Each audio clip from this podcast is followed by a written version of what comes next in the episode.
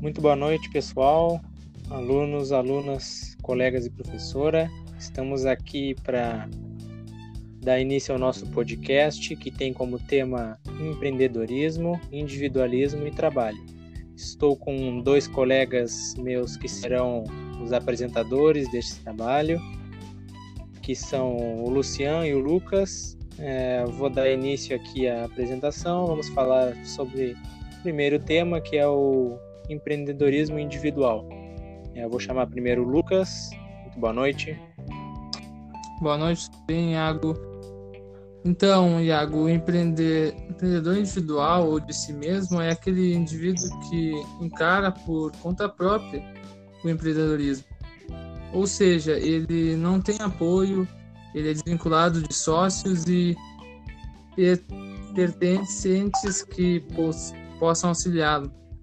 É, já o termo EI, que é empreendedor individual, é um termo que caracteriza o tipo jurídico de empresa no Brasil, que é a forma simples de empreender por conta própria. Esse tipo de associamento, o proprietário responde de forma ilimitada pelos débitos da pessoa jurídica.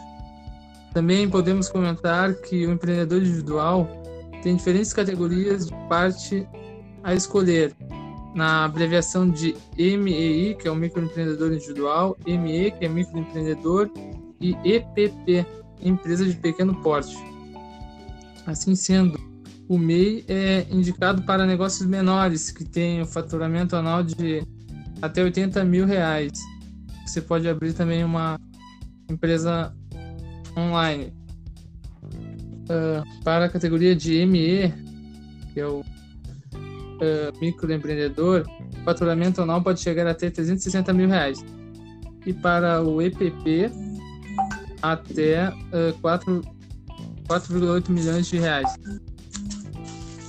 O benefício de ser um empreendedor individual no Brasil é a ausência de burocracia, que pode ser feita pela internet com o cadastro de alguns documentos, como CPF e título de eleitor, certificado e CNPJ já são emitidos na hora para, para a facilidade da abertura da empresa.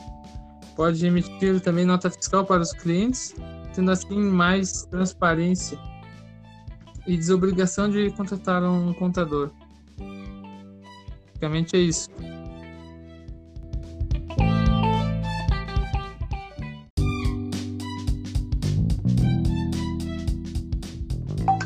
Tá bem, então, Lucas. É, agora eu vou passar para o Lucian para ele fazer um complemento e um fechamento aí do, dessa parte do empreendedorismo individual. Olá, boa noite, colegas. Venho para falar um pouco sobre a responsabilidade do empreendedor individual. Tópico 1 fala sobre manter a contribuição mensal em dia. A obrigação principal do MEI é pagar a contribuição mensal em dia, por meio do DAS, que é o Documento de Arrecadação do Simples Nacional. Para isso, o MEI pode optar pelo débito automático, pagamento online ou boleto para pagamento em bancos, lotéricas e caixas eletrônicas. Ainda é possível parcelar débitos do MEI em atraso, em até 60 parcelas de no mínimo 50 reais. Realizar a declaração anual de faturamento. Atualmente, o MEI é obrigado a fazer sua declaração anual de faturamento do Simples Nacional. Para isso, o empresário deve manter o controle das receitas mensais por meio de um relatório disponibilizado no portal do empreendedor. Quem emite notas fiscais também pode conferir o faturamento a partir do valor da NFS. A declaração é realizada pela internet com o total de faturamento e deve ser enviada até 31 de maio em relação ao exercício do ano anterior. Observar o limite de faturamento. O MEI deve estar atento ao limite de faturamento de 81 mil reais, pois as regras mudam ao ultrapassar esse valor anual. Por exemplo, quando o MEI ultrapassa o valor, mas não excede os 97.200 reais, deverá recolher um DAS complementar no final do ano para cobrir o excesso de faturamento. Nesse caso, a partir do mês de janeiro, o MEI já seria migrado para a categoria ME, recolhendo impostos de acordo com o Simples Nacional. A importância do empreendedorismo individual. O empreendedorismo individual é uma maneira de proporcionar a cidadania empresarial de pessoas antes que trabalhavam de maneira informal. Além disso, o empreendedorismo individual também está enquadrado no Simples Nacional, cujas alíquotas tributáveis variam de 4% a 11,61%. Antigamente, as pessoas perdiam oportunidades por não possuírem CNPJ. Hoje em dia, graças aos empreendedores, ao empreendedorismo individual, muitos estão transformando o negócio em microempresa, ou seja, o processo de evolução é muito maior. Ser empreendedor individual acarreta muitas responsabilidades, além de ser eficaz para você mesmo e para os outros grupos, pois com seu trabalho pode-se gerar outros trabalhos. Já no empreendedorismo organizacional, você tem responsabilidades para com a empresa que trabalha e, claro, com você mesmo. Muito obrigado.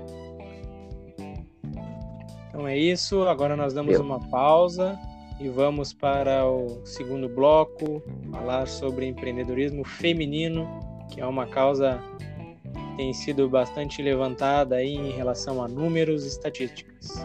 Já voltamos.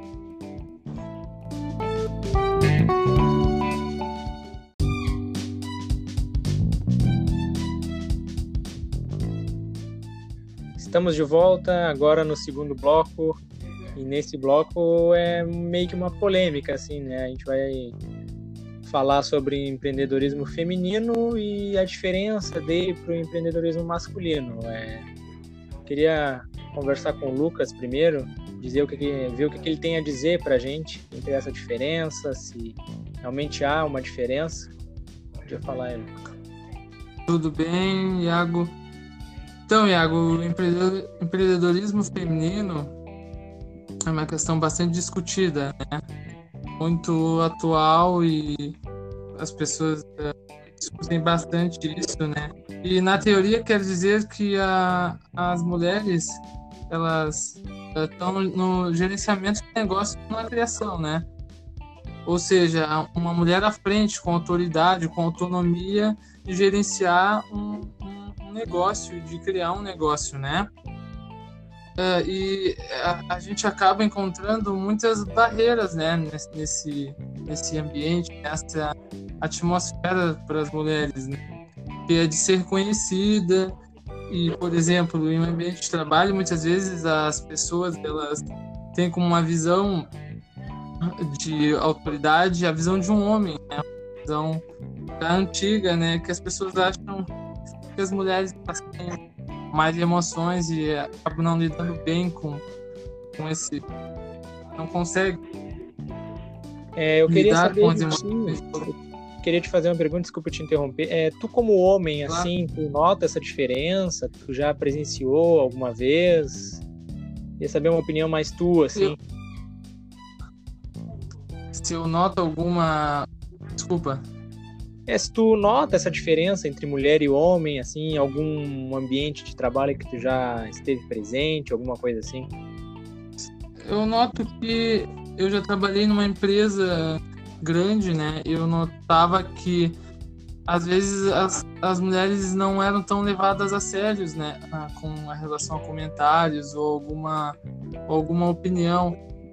Uh, geralmente a dela não era muito considerada, e sim mais considerada a opinião de, de homens. Assim. Há bastante um preconceito, parece que a mulher ela não tem o mesmo pensamento que o homem. Sim, sim. E... É... Pode continuar. E o empreendedorismo feminista ele consiste em diversas outras áreas, né?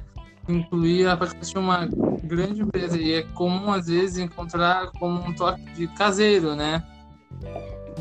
Lideradas por mulheres, tais como sabonetes, perfumes, bolos, salgados, artesanato, entre outros. O empreendedorismo feminino, é, é, feminino, diferente do masculino, é, ele tem um objetivo de empoderamento feminino, um acolhimento, ocupar um lugar que já deveria ser das mulheres, né? Há muito tempo. Porém, a luta das mulheres para empreender é muito grande, é o que a gente nota. E acho que era isso que eu tinha para falar. Sim, sim. É, geralmente o povo tem um preconceito assim em achar que empreendimento do homem é aquele empreendimento de empresa, de de obra, de coisa mais bruta, e que a mulher realmente, quando abre empreendimento, é para fazer bolo, fazer doce, essas coisas, e eu concordo contigo, acho que sim, há um preconceito ainda, por mais que os tempos tenham. É, estamos na época moderna, entre aspas, que as pessoas gostam de dizer. Mas então, muito obrigado. É, eu vou passar a palavra para o Luciano agora para ver o que ele tem a nos dizer aí. Então, colegas, eu tenho uma trago informações sobre a questão do, do homem ao longo da história, por sempre ser o pioneiro de grandes criações. Porém, algumas dessas criações eles meio que uh, se, uh, tomaram de liderança, mas não foi uma criação genuinamente de homens.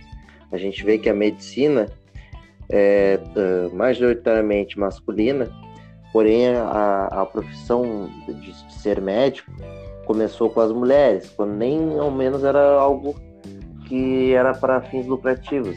Os homens iam para a guerra, voltavam da guerra e, e, e por ser, se termos mulheres e crianças nas casas, as mulheres que cuidavam dos ferimentos. Então isso acontece há muitos e muitos anos. A gente não, eu não estou falando da guerra, Segunda Guerra Mundial, já estou falando de bem antes das guerras medievais, antes de Cristo. Sim. Então é um dos exemplos que a gente tem de que foi tomado das mulheres, assim como outras e outras profissões que eram começaram com as mulheres, a questão da farmácia.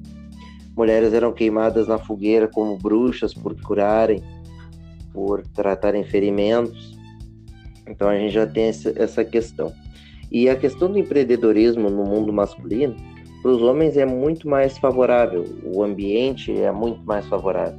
Homens são mais respeitados, são mais ouvidos, tudo que, que a gente cria é, é mais levado a sério, como o colega já falou. Isso é um grande problema, porque a gente entende que seria muito, muito, muito melhor para todos se houvesse uma união, que as mulheres tivessem mais espaços dentro das empresas, onde a maioria das empresas tem como CEO um homem. As mulheres têm uma grande contribuição, além de terem uma bagagem, uma vivência muito diferente da nossa, por passarem por, eh, por problemas muito maiores nos seus dias a dia do que, do que a gente. Então é bem importante a gente frisar. Então, um dos, pro, dos grandes problemas é a falta de representatividade das mulheres dentro das empresas. A grande maioria de representantes do empreendedorismo que fazem palestras, que trabalham com mídias, são homens.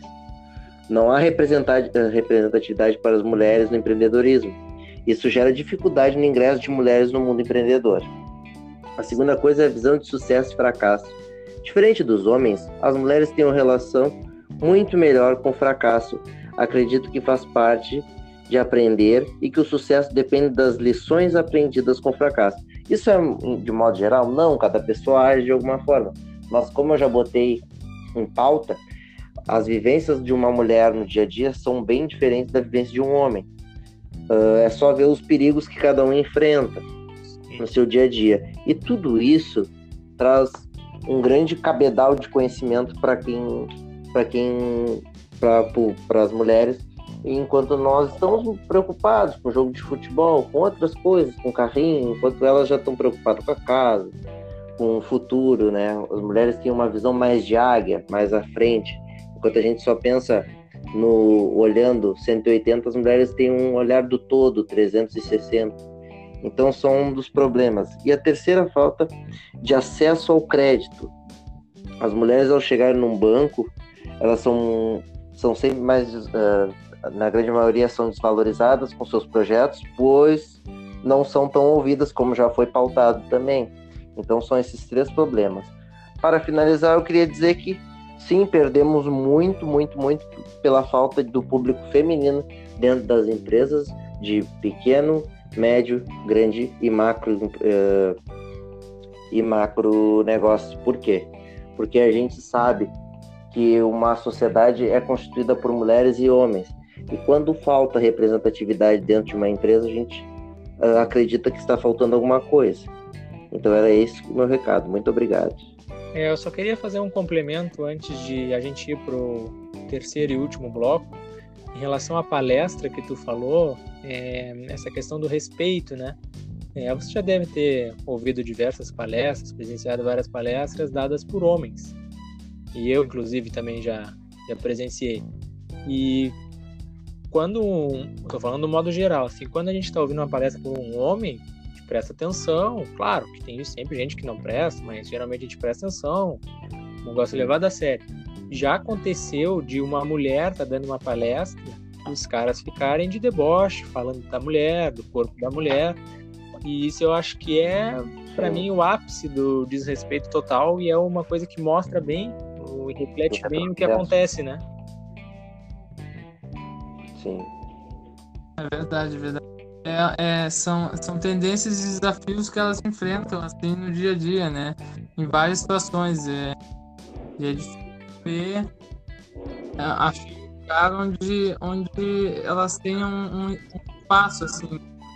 Até acabando vendo alguns aqui, eu vi que assim, o Sebrae mesmo ele tem uh, um suporte a elas, né? incentiva as mulheres a empreenderem mais. Né? É, eu acho que são, são poucas oportunidades assim, que são oferecidas a elas né? em relação a comparado ao homem. Entendeu? Sim, sim. É, o, de certa forma não há uma solução para isso, né? Não tem como a gente simplesmente dizer, ah, agora a mulher pode, porque ela realmente pode, porém é nós mesmos, homens, que privamos elas de fazerem isso. Né? Então, que não, não tem uma resposta em si para isso, de quando vai mudar, não tem. Então, realmente é esperar e cada vez mais dar voz à mulher e torcer para que essa situação mude, né? E fique todo mundo igual por um mundo mais justo. Eu acho que. Desculpa te interromper, é, eu acho que com, acho, talvez com políticas de, de, conscientização, alguma coisa assim, ajudaria, sabe? tipo, de, de uh, sabe, acabar com esse pensamento que as mulheres não podem tanto quanto os homens? Sendo que elas são, são capazes. Sim, sim. Então é isso, pessoal. É, eu vou encerrar esse segundo bloco aqui e vamos voltar que esse assunto foi fogo, hein? Vamos voltar para o terceiro bloco para falar de um assunto que é bem importante também. Já voltamos.